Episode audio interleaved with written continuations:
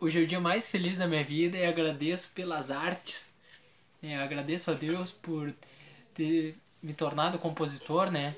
E o tema de hoje fala muito sobre isso, né? Sobre eu vejo as artes como uma expressão de Deus. A gente, cada um pode dar o seu melhor, né? Você pode dançar, você pode pintar, você pode tocar instrumentos, compor, cantar, né? E há muitas formas de se fazer arte contribuir para a sociedade. O tema de hoje fala sobre o isolamento, o que tem a ver com a arte, né? Porque a gente sabe, eu mesmo tocava em banda e decidi sair de banda, dedicar a carreira solo, né? Sabendo que eu sempre dispõe da ajuda de muitas pessoas, que nem o que eu tocava na banda mesmo, o Vinícius. Você vê, eu não tinha os equipamentos e ele me emprestou, mesmo sendo um trabalho solo que vai o meu nome, onde eu gravo todos os instrumentos, guitarra, baixo. Né? É importante a gente ter consciência de que nada é feito sozinho, tudo é feito em conjunto, mesmo né, que leve só o meu nome de Ismael Pereira, ou que leve só o seu nome, ou que uma pessoa só, né? A gente sempre tem um trabalho em conjunto, né? E fala sobre, né, isso, que muitos artistas trabalham em conjunto, outros trabalham isoladamente, né? Eu optei por trabalhar isoladamente porque a questão de arte é muito subjetivo, cada um tem uma visão, às vezes você tem uma opinião e a arte, né, pelo menos a minha, diz muito sobre as minhas opiniões, eu tento passar uma forma positiva, tento e às vezes quando você está em conjunto, isso é uma coisa importante também para se dizer, né, que a gente deve contar as coisas para as pessoas sempre, né? Mas nunca em demasia, porque às vezes a gente sabe que é a influência de espíritos não tão bons, de espíritos negativos. Então, às vezes você tem um plano, né, que na sua cabeça é, é ótimo, aí você conta para uma pessoa e aí as pessoas já começam a dá pontos negativos e você muitas vezes a gente tem projetos, muitas pessoas têm projetos bons de ajudar o próximo, de sair distribuir cesta básica, aí ela comenta com alguma outra pessoa e outra pessoa às vezes se desmotiva e fala, não, mas por que que tu vai fazer isso, né?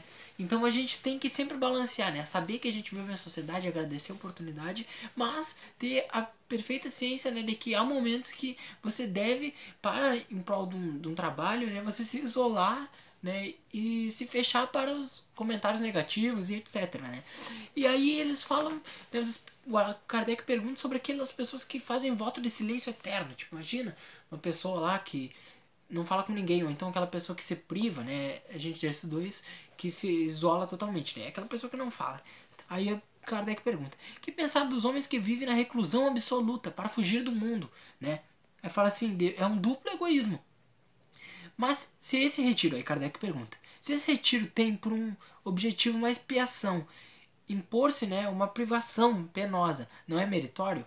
Aí os espíritos perguntam, eles falam assim, fazer o bem né, do que não se faz o mal, é melhor a expiação.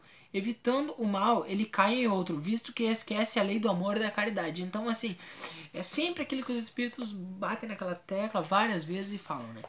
Você tem que fazer o bem. Ah, mas eu estou em isolamento e tal, não estou fazendo mal. Mas é importante você fazer o bem, né? Aí ele fala, ah, mas eu me, né, que tinha muitas pessoas, ah, eu, me, eu pequei, então vou me isolar do mundo para me punir. Não, os espíritos sempre falam, o importante é fazer o bem, né? E não se isolar e deixar de trabalhar, que os espíritos sempre batem. Temos que trabalhar todo, voltando a dizer né, que toda ocupação útil para a sociedade é um trabalho, mesmo que você não receba nada por isso, né, toda ocupação útil para a sociedade, para uma ou outra pessoa, né, ele é considerado um trabalho para os espíritos, né. Que pensar, né, daqueles que fogem do mundo para se voltar, voltar ao alívio dos sofredores, né, aquelas pessoas que ela está visando ajudar o próximo, né. Aí fala que esses se elevam se rebaixando, eles têm um duplo mérito, né, de se colocar acima dos prazeres materiais e de fazer o bem para os que, né, eles está de acordo com a lei do trabalho. Aí Kardec pergunta, né, na mesma pergunta. E aqueles que procuram no retiro a tranquilidade, né, de que reclamam certos trabalhos. Então, tá falando aqui, ó. Primeiro ele fala, ele fala lá no início, né, que é egoísta aquela pessoa que se retira da sociedade, porque ela tem que estar tá contribuindo e tal. Mas aqui o Kardec pergunta, mas é aquele que que devido à sua profissão ele precisa se retirar, né? E a gente pode, dando exemplo, né, que eu falei da, dos artistas como eu, e eu falo do meu exemplo porque eu optei trabalhar é, separadamente, embora eu não ganhei nada com isso, mas eu optei por uma liberdade artística, né? Porque eu acho às vezes que você dividindo o trabalho, ele tem seus méritos, mas também tem muitos empecilhos, porque há muitas pessoas que não querem que mesmo quem está, vou dar um exemplo de uma banda, né, ou então num grupo de serviço qualquer, mesmo que todo mundo pareça que está unido por uma causa, há muitas divergências, um querendo puxar para baixo, ou às vezes, vou dar um exemplo, a pessoa quer que tal coisa seja da cor rosa. Aí o outro fala, não, mas eu quero vermelho. Aí geram brigas intermináveis por coisas que não tem importância nenhuma e o trabalho em si não é executado, né? E aí ele fala, né? Isso não é um retiro absoluto do egoísmo. Os espíritas, os espíritos respondem, né? Eles não se isolam da sociedade, eles estão trabalhando. Então é visto como positivamente aquela pessoa que se isola, mas não por egoísmo, mas que ela tem uma finalidade sempre, né, de trabalho, né? Que pensar do voto do silêncio prescritos por certas seitas, né, que, que vem desde a alta antiguidade. Aí aqui eles falam, né, eles falam, mas o voto de silêncio é uma tolice, sem dúvidas. Os que olham suas privações voluntárias como atos de virtudes têm uma boa intenção, mas eles se enganam, porque não compreendem a intenção de Deus.